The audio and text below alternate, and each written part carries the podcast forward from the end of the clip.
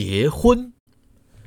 结婚本身是一件幸福浪漫的事，不过在台湾真的要好好结一个婚，却是一连串非常繁琐事务的过程集合啊。一般来讲，男女双方在开始准备结婚不久后呢，就会出现希望一切赶快结束的心态。而在这些大大小小的琐事里面，其中有一项台湾特有的现象，叫做拍婚纱照。婚纱照也不知道是谁发明的啦。这种东西呢，竟然能够成为一样行业，而且似乎还颇为赚钱呐。当然，婚纱照的成品的确令人满意，也让许多外国朋友看的是赞不绝口啊。只不过这个东西一个没弄好呢，就会成为准夫妻争吵的原因了。一般来讲，女孩子要拍婚纱照，可能是为了圆一个美梦啊，留一个回忆呀，多一个话题，或是纯粹不想跟朋友说她没去拍婚纱照啊。而男人拍婚纱照的理由呢，多半哎刮胡不是绝对哦，多半是为了不要惹准老婆生气啊。反正老婆想拍，那就花钱消灾。想想看啊，花了四五万块。折腾了许多时光，只为了一本拿了嫌重、结完婚就被藏到床底下去的大照片。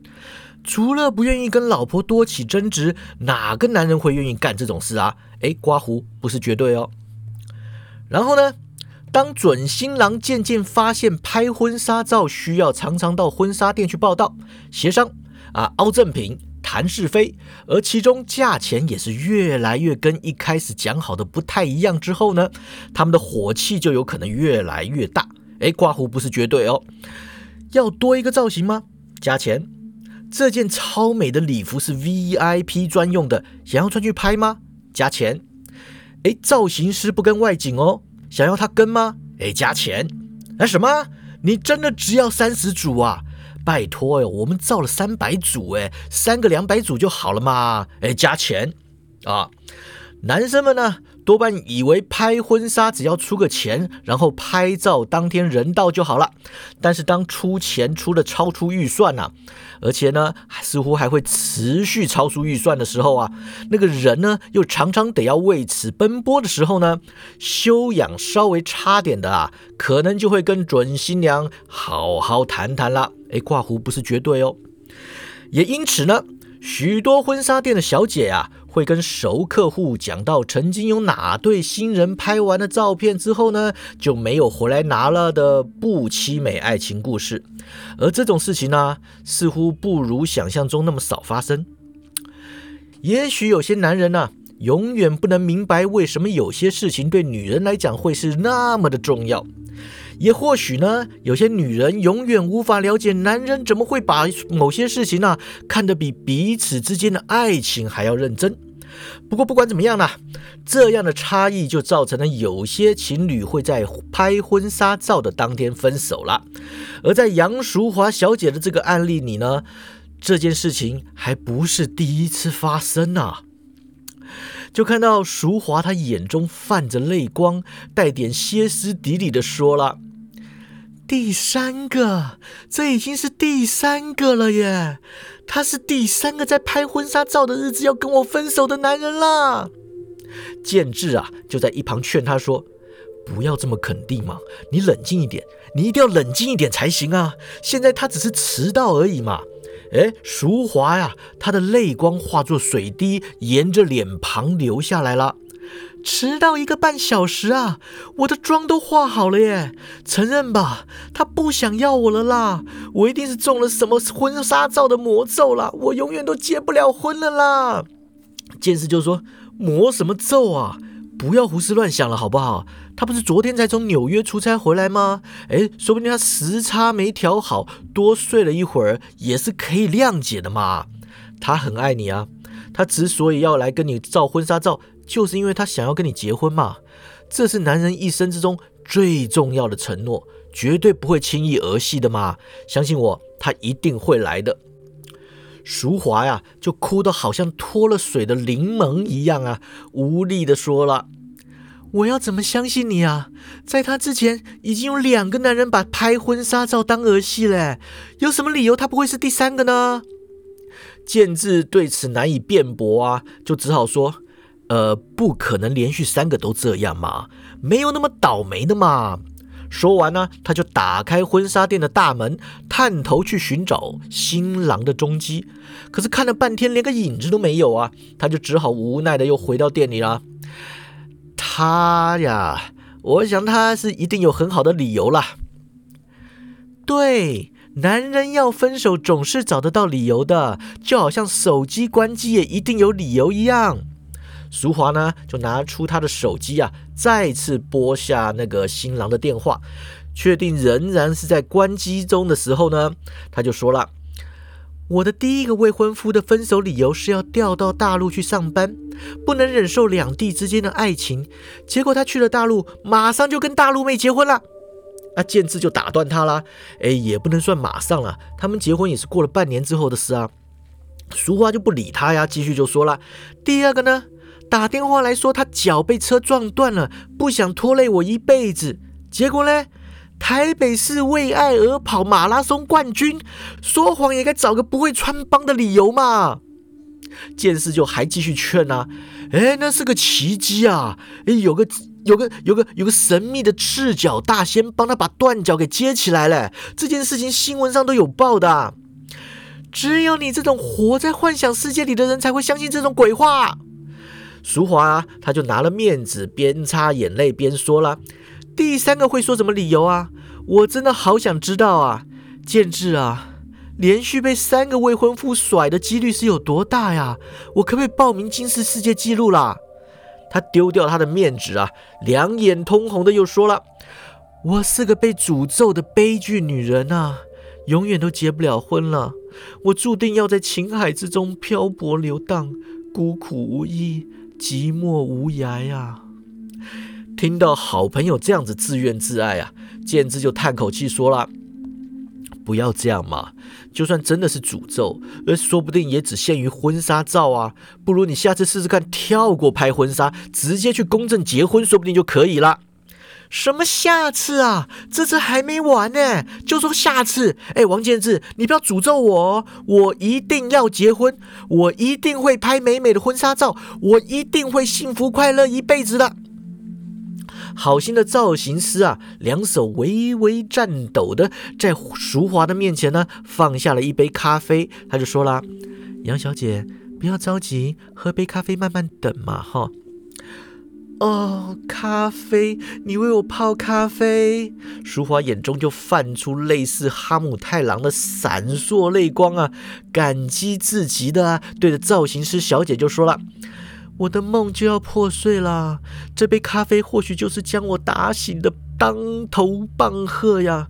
谢谢你啊，小姐，女人的结婚梦啊。”哎，你结婚了没有啊？我有过去三年间所有微微新娘杂志啊，你要不要？我送给你好不好？反正用不到啦。造型师小姐就尴尬的站在淑华身前呢，她走也不是啊，不走也不是，实在是不知道该怎么回答关于维维新娘的问题啊。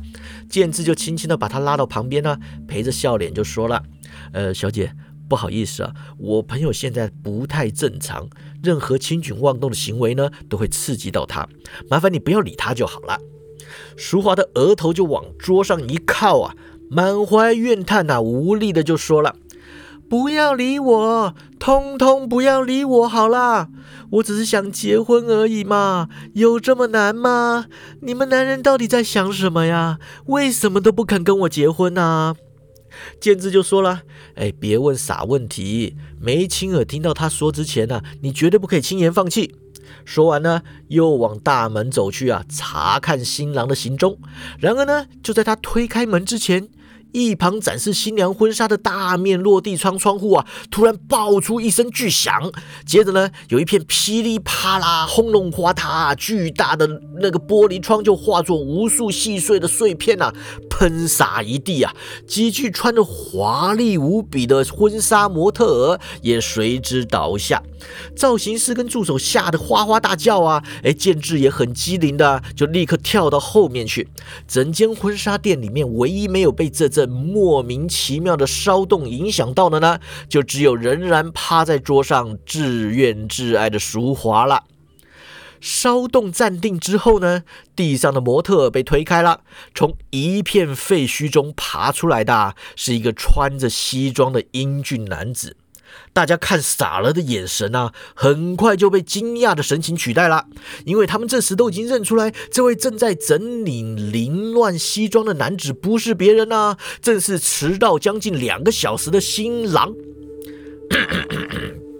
新郎就拉拉领带啊，好像没事一样的对大家笑着说：“呃，对不起啊，我迟到了。”一直到新郎的声音传进淑华的耳朵里啊。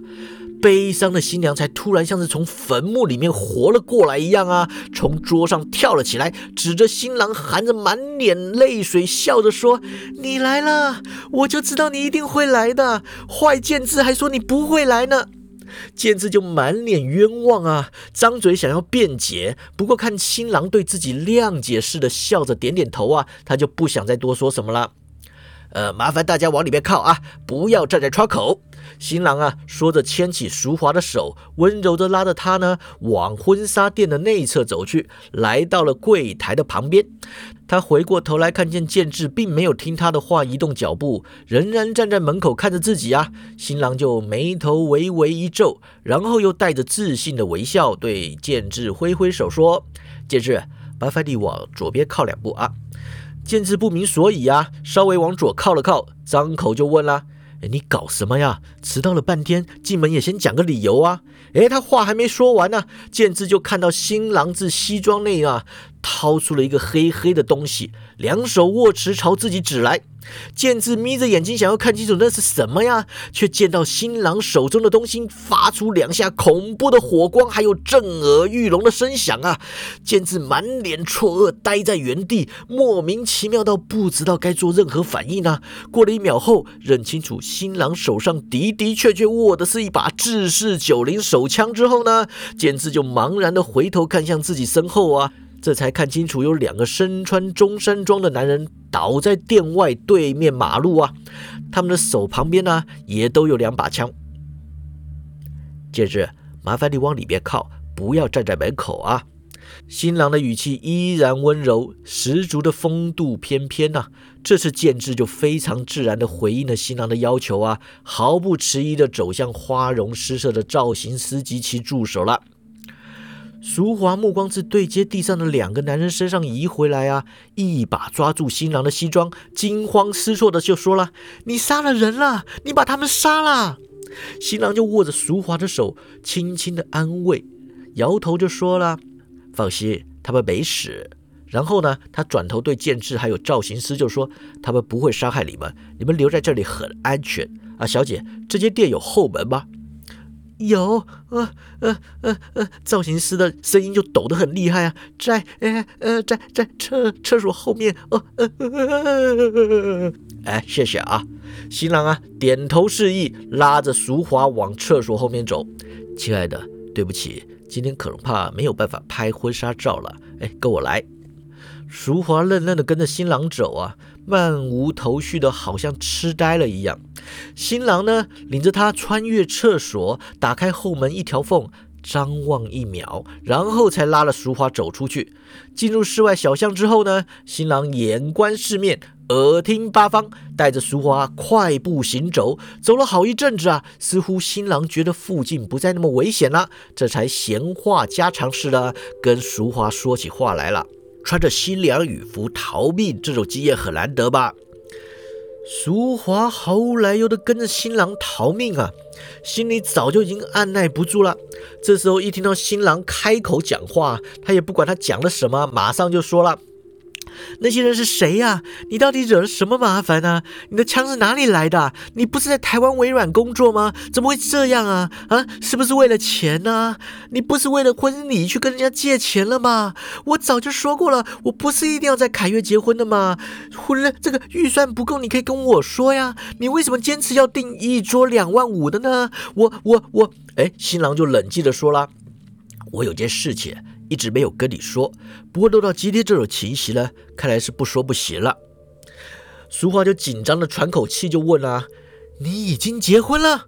新郎的语气啊依然冷静：“不是，跟结婚一点关系都没有。”俗话就松了一大口气啊，没结过婚就好啦，亲爱的，只要跟结婚没关系，我就都不在乎。你不想拍婚纱照就没有关系，你怕麻烦，我们也不要挑日子了，喜宴我们都可以省掉。我们现在就去法院公证结婚好不好啊？自从新郎出现以来啊，这是他首次停下脚步。因为他实在不得不为淑华对结婚的执着感到讶异啊！他叹了一口气，拉着淑华继续在巷子里面穿梭啊，开口就说了：“呃，亲爱的，我爱你，可是我并不是在微软上班，我的年收入没有超过百万。呃哎，如果把危险津贴算进去的话，说不定快有。我不在乎啊，钱够用就好了嘛。”淑华一心就希望新郎不要讲出他不愿意听到的话，所以一抓到机会就想打断他。哎，你听我说完吧。其实我的真实身份啊是国安局的调查员，从前呢是情报局出身的，年纪轻轻啊已经官拜中校。我每天东奔西跑，出生入死，呃，独立作业，没有什么朋友。这把九零手枪呢，就是我唯一值得信赖的伙伴。这次因为我去纽约啊，查出了总统枪击案的真凶，所以这些人要来杀我灭口，我遭到了抹黑。局里的高层呢，没有人相信我，所以呢，我唯一的生机就是亡命天涯。淑华的双眼转了两转呢，消化完新郎这段匪夷所思的真相之后呢，他就说了。那就不要浪费时间了，我们先去法院公证结婚，然后一起逃亡。新郎先是一愣啊，接着立刻就摇头说：“亲爱的，我不可能带着你逃亡啊。”淑华就坚决的说了：“夫妻就是要患难与共，所谓嫁鸡随鸡，嫁狗随狗，你当然可以带着我逃亡。”新郎就心下暗自叹息呀，以最温柔的语气说道：“你还没有嫁给我，我不能拖累你。”淑华就说：“拖累我吧，我好喜欢被你拖累啊！”新郎就顿了一顿啊，皱了眉头说：“你到底有没有听到我刚刚说了什么呀？啊，你一点都不想知道总统枪击案的凶手到底是谁吗？”淑华语气责怪的说了：“你不要岔开话题，总统被枪击又不是你被枪击，跟我有什么关系啊？啊，你喜欢管闲事，我不会拦你啊，但是你不可以拿这种闲事来当做不拍婚纱照的借口。”新郎的脸上啊，终于流露出了受不了的神情啊。不过由于他太爱她了，所以呢，他也没有将情绪化的言语爆发出来啊。他深深的吸了一口气，对着淑华摇头就说了：“亲爱的，我们还是分手比较好。”淑华脸上所有上扬的线条瞬间全都往下垂了。他以失望到了极点的声音说道：“我懂了。”说这么多都只是借口，反正你就是不想跟我结婚就对了。新郎就很诚恳的说了：“听我说，淑华，我不知道该如何润饰我的意思，所以我就直说了啊。我认为啊，你是个疯子。”除了结婚啊，你根本不在乎任何事情。你心目中理想的婚姻是一种平淡的幸福，但是跟我踏上逃亡之路，绝无可能为你带来这些。这种婚姻根本不是你想要的。你这么坚持要结婚，只是因为想结婚想疯了。淑华就斜着眼睛瞪着新郎说了：“是你根本不想结婚，不想跟我结婚，你就直说。你们这些男人到底是怎么回事？干什么都那么多借口。”新郎就尽量语气平静的跟淑华讲道理啊，你的问题就是你狭隘的把人类分成男人跟女人两个族群，你不能老是开口就说你们男人我们女人啊啊，男人不是你的敌人，你懂不懂啊？就算男人是敌人，你也该先了解你的敌人，才有可能战胜敌人嘛。你老是怪你的未婚夫把你遗弃，但是你知不知道我们跟你分手的原因很简单啊，就只是因为你不了解我们嘛。你甚至不愿意花时间去了解我们，你就只想跟我们结婚而已。淑华就很生气呀，我就知道，我就知道，你说愿意娶我，只是为了想要得到我的身体。新郎很想说你放屁。不过没说出口啊，他就说了：“姑且不论我根本还没有得到你的身体啊，我跟你说，淑华，谁刺杀总统对我来说并不是闲事。尽管我很爱你，我生命中还是有些事比儿女私情重要多的。淑华听到这里啊，又想插嘴，但是新郎啊，干脆就伸出手掌捂住他的嘴巴，继续把话说完了。如果你不愿意了解为什么这种事情对我来说很重要，那我实在必须怀疑你是否真的爱我，亦或只是想要找个男人结婚而说爱我。淑华，所谓的男人啊，男人这种生物啊，绝非你想象中那种低贱的敌人。男人不会只因为你美丽就愿意跟你共度一生的。嗯嗯嗯嗯嗯嗯嗯嗯淑华的嘴被捂住了，但仍然尽力表达那个相反的意见呢。新郎拿他没办法，只好把手放开了。淑华一获自由，立刻就说了：“我只是想要平平淡淡的跟你共度一生嘛，为什么这对你来说有这么难呢？”还因为你自始至终都以女人的刻板观念在看事情啊！你太自我中心了，丝毫不懂得男人的浪漫。新郎这么说了，你唬我，男人懂什么浪漫？新娘就这么说了。新郎侧头看着她呀，微笑着说：“哦，但是男人啊，懂得浪漫的，也许跟你认知的浪漫不尽相同啊，但男人确实有我们自己一套浪漫。你不需要认同我们。”但至少你得了解为什么这些浪漫啊对我们有这么重要。淑华就问了：“为什么要了解啊？”因为你想结婚啊。淑华愣了一愣呢。正如新郎所说的，结婚就是淑华唯一关心的事。如果这件事情关系到自己能不能成功结婚的话，那他似乎必须好好重视一番。你想要结婚没错吧？新郎就这么问啦，他看淑华不说话，就又问了一次：“你想要结婚吗？”淑华稍微回过神来了，就点点头说：“我当然想要结婚啊，跟你结婚。”新郎啊，假装没有听到后面那个“跟你结婚”呢，一副语重心长的样子，就说了：“那么为了结婚啊，你必须去寻找男人的浪漫。”你必须化身成不畏艰难的勇者，拿起你的剑和盾去面对冒险道路上的种种考验。唯有经历过害人的情感困境之后，你才能够浴火重生，才能够取得你所追寻的宝物，享受婚姻甜美的果实。新郎说的一副正经八百的，但是内容却十足的不合年代，不伦不类。只听得淑华呀，表情茫然，就问他说了：“什么宝剑啊？勇者浴火重生？你到底是？”新郎就说了：“哎，不管我是暗喻、明喻还是怎么样啊，总之我是很认真的讲，请你用心的听。宝剑有者浴火重生。”想要找到男人的浪漫，你起码要有这样的决心。淑华不知所谓啊，满脸困惑，心想说：他出国前还好好的，平白无故怎么会一回来就要分手啊？八成他是在纽约勾搭上哪个野女人了。嘴里却说啊，为了结婚，我有勇气面对任何挑战。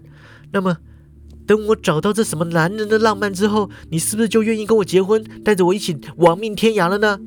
新郎也真了解淑华呀，从他想事情的神情啊，就已经看出他心中根本不相信自己。他叹了口气啊，回答就说了：“也许会，也许不会。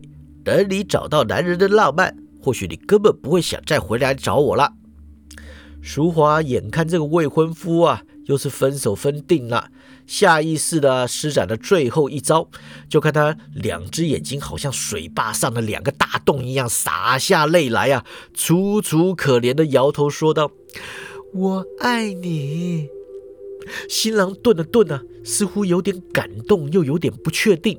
他叹了口气，对淑华跨上一步，伸手扶起她的下颚，温柔的在她的唇上一吻：“我也爱你。”新郎吻完之后，深情地看着他说：“相信我，这是为了你好，也是为了我好。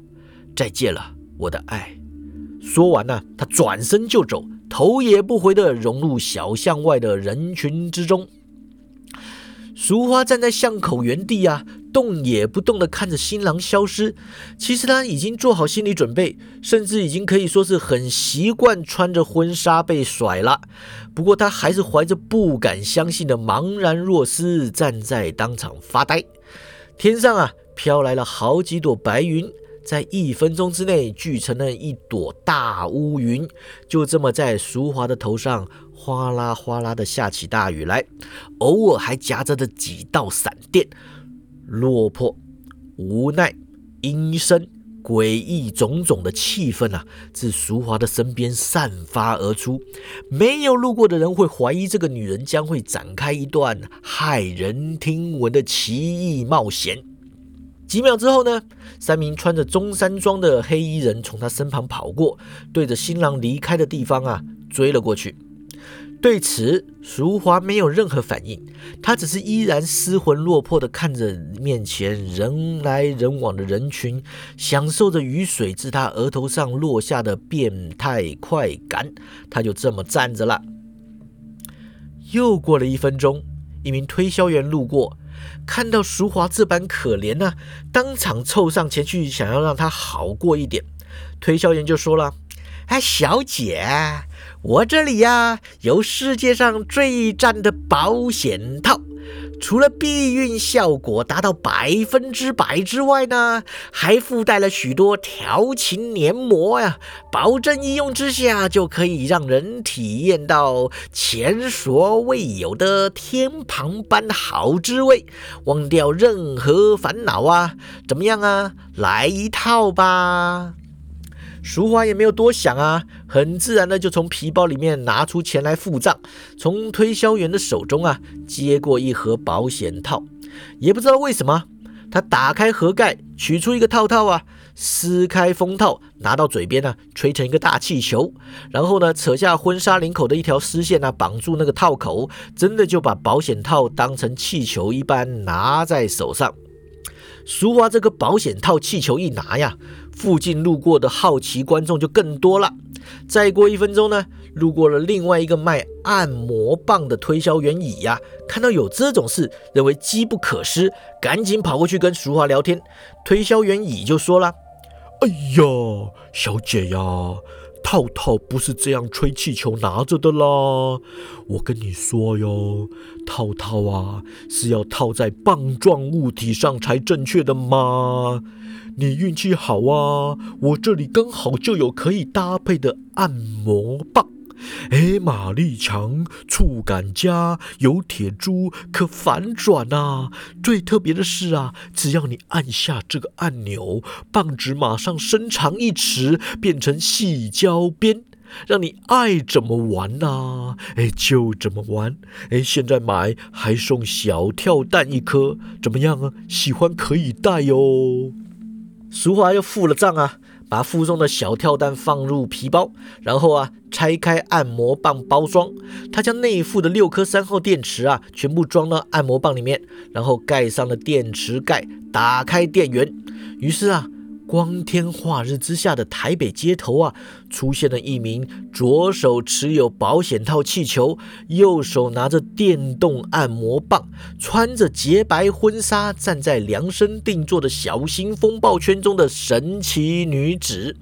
一时之间呢，路旁的闲人争相告走，将中山北路婚纱街啊挤得是水泄不通。万头钻动，没过几分钟呢，便围上了各大媒体挤入采访了。哎小姐，哎小姐，TVBS 记者庄小伟推出了他的麦克风，就问了：哎，请问你这身打扮走上街头，是不是有什么特殊的诉求呢？淑华脑子里空空荡荡的，话是听进去了，却没有想要回答。记者就继续问了。哎，你是否代表哪一个妇女团体啊？或许你是为了女同志族群争取权利？哎，我是不是在哪一位立法委员的办公室见过你啊？哎，请问你是蓝的还是绿的呀？淑华对记者的问话感到心烦呐，摇头轻轻就说了：“我只是想结婚而已。”哎，结婚？哎，不是吧，小姐？你这个造型啊，似乎不太容易结婚呐。哎，这个答案呢，不能让记者满意。于是他试图以言语深入探掘真相啊。他说：“是不是你被新郎抛弃了，所以做出这种不正常的举动啊？”淑华被记者说中了心事啊，心中一股怨气干脆就发作了。没错，我就是被新郎抛弃了，而且呢，还连续被三个新郎抛弃。不过我告诉你，我会做出改变，不会再让这种事情发生了。总有一天，我一定会成功结婚的。记者的胸中有点墨水啊，辅以多年来不够劲爆就不算新闻的工作哲学，他就又问了：“小姐，你左手拿着保险套，右手拿着按摩棒，这样你说要改变自己，难道你是打算要用性爱去征服男性吗？要知道啊，以性爱作为基础的爱情啊，是不可能持久的。”俗话一扬眉啊，不屑的就说了。那又怎样？多年来，我以纯纯的爱作为基础，还不是一样让人家甩来甩去的？哎，旁观群众中有些女人一听此言呢，心有所感，当即就喊话声援啦：“说的对啊，这年头没有男人想要谈纯纯的爱了，男人都是性爱机器，哎，只想跟女人上床啊，有什么道理？男人可以，女人不行啊？”装记者就提高音量叫了：“哎，各位女性朋友，这样说有失公平啊！况且我也是为了这位小姐好啊。男人在爱情中所追求的绝对不是性。”女性群众就开骂了：“哎，那你说男人追求的是什么呀？”你这个记者居然敢假装清高啊！你结婚了没有啊？是不是处男呢？男人说一套做一套，言不由衷，谎话满天飞，一脚横跨几条船的什么我们没有见过呀？做记者的特别坏啊！为了骇人听闻，什么搬弄是非的话都说得出口。他说不是追求性爱，肯定就是追求性爱了。哎，现在报新闻的都不中立了，你说的话会公平啊？先等总统制改成内阁制再说吧。庄记者啊，成为众矢之的，听到居然连媒体沦丧的罪名啊，都胡乱加到自己头上，一时之间呢，恼羞成怒啊，转头就对群众叫道：“莫名其妙、不可理喻的女人们，你们又算言行一致了吗？啊，什么说坏话呀，耍心机呀，逢迎拍马一个炉，连插五支香的，你当我没见过呀？啊，多少女人把爱当成赚钱的工具了？”男人每个月拼死拼活的比不上女人天生长得漂亮，我去你的！你们女人在爱情里面又求的是什么呢？就听到啪嗒一声啊，这个庄记者脸上啊扒上了一个大皮包，只打着他的头昏眼花呀，麦克风都掉到地上了。在这位丢皮包的女性同胞带领之下呢，女性群众一声发喊，一涌而上，把这名犯了众怒的白目记者给狠狠围殴了一遍啊！庄记者抵受不住啊，嘴里当即软啊，他就说了。呃，各位姐姐，饶了我吧呀！我年纪小啊，贪玩啊，不懂事又爱说话呀。哎，这个饶是讨了，不过打在身上的拳头丝毫不减呐。庄记者咬咬牙就就说了：“我们男人，男男男人也只是想在爱情之中啊。哎呀，哎哎，求求求一点浪漫嘛！”领头的大姐一巴掌打得庄记者鼻血乱喷啊，他就骂了：“浪漫个屁呀！男人懂什么浪漫呢？”说着举起手来还要再打。突然间呢，身后传来唰的一下破风声啊，一条柔中带刚的细胶鞭窜入人群之中，逼退了围殴的群众，留下庄记者一个男人躺在地上，抱着鼻子哀嚎啊。众女回头一看，原来救了记者的啊，正是一开始引起这场风波的怪新娘啊。而那条逼退大家的细胶边呢，自然就是她手中的如意伸缩按摩棒了。怪新娘喃喃说道：“男人的浪漫。”他右手甩了两甩啊，细胶边立刻就缩了回去，成为运转中的普通按摩棒。帅气是很帅气啊，不过就是说不出的诡异。怪新娘又说了：“没错，就是男人的浪漫。”记者先生，我的诉求就是男人的浪漫。你们男人口口声声说你们拥有浪漫，怪女人不懂你们的浪漫。我告诉你，从今天起。我决定要以按摩棒为剑，以保险套为盾，踏上冒险的旅程，不顾一切的将这个男人的浪漫给找出来。为了我自己，也为了全天下的女性，告诉你，我们要结婚。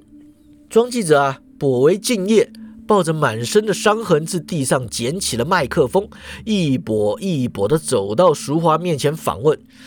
小姐诉求以及陈述的方式都很奇特。我想啊，我想请问你这次的冒险打算从什么地方开始呢？淑华想都不想就说了：“纽约。”哎，为什么是纽约呢？因为纽约是个奇幻城市，这个城市经历过许多其他城市没有经历过的怪事。它被恐怖分子攻击过，被外星人入侵过，变种人藏匿过，吸血鬼乱飞过，彗星都来撞过啊！最近还被大洪水淹过。纽约是一个什么事都可能发生的城市，相信我，就算不能在那里找到男人的浪漫，起码也可以发现一些蛛丝马迹。什么蛛丝马迹呀？俗华心里想啊，啊八成跟野女人啊、狐狸精有关的蛛丝马迹。他嘴里就说了浪漫的蛛丝马迹。庄记者本想继续再问啊。不过，此时他的耳机里传来总部的通讯，就听到他一手按着耳机，大叫一声：“呃，什么？金孙当众撒尿在他外公头上？哎，有没有说什么动机啊？哎，你管他会不会说话呀？你就问嘛，这可是大新闻呐！”当即啊，一甩麦克风就对怪新娘说了：“哎，这位小姐既然有重要的人生目标要去追寻啊，那我们就不打扰你了。祝你一路顺风啊！”转头啊，对摄影机就说了：“以上就是今天上午在中山北路发生的奇人异事啊，由 TVBS 外景记者庄小伟为您播报。”说完呢，一等摄影师放下了摄影机，说了声“闪人”，马上就离开了现场了。建志啊，从淑华身后的巷子跑出来，一把抓住他的肩膀，就问了：“淑华呀，你干什么啦？怎么这么多人围着你啊？哎，你拿了什么东西啊？”淑华回头走入建志奔来的巷子啊，边走就边说了：“建志，我要去纽约，麻烦你跟我妈打个电话，说我不回家吃晚饭了。”建志一头雾水啊，跟着他脚步问说：“去纽约干嘛呀？”淑华心想：“抓奸。”嘴里就说了：“寻找男人的浪漫。”建志说：“哎，那你总得先把气球跟鞭子放下来再去啊。”随着怪新娘的身影啊，隐没在窄巷之中，一场发生在台北闹区街头的闹剧就此结束了。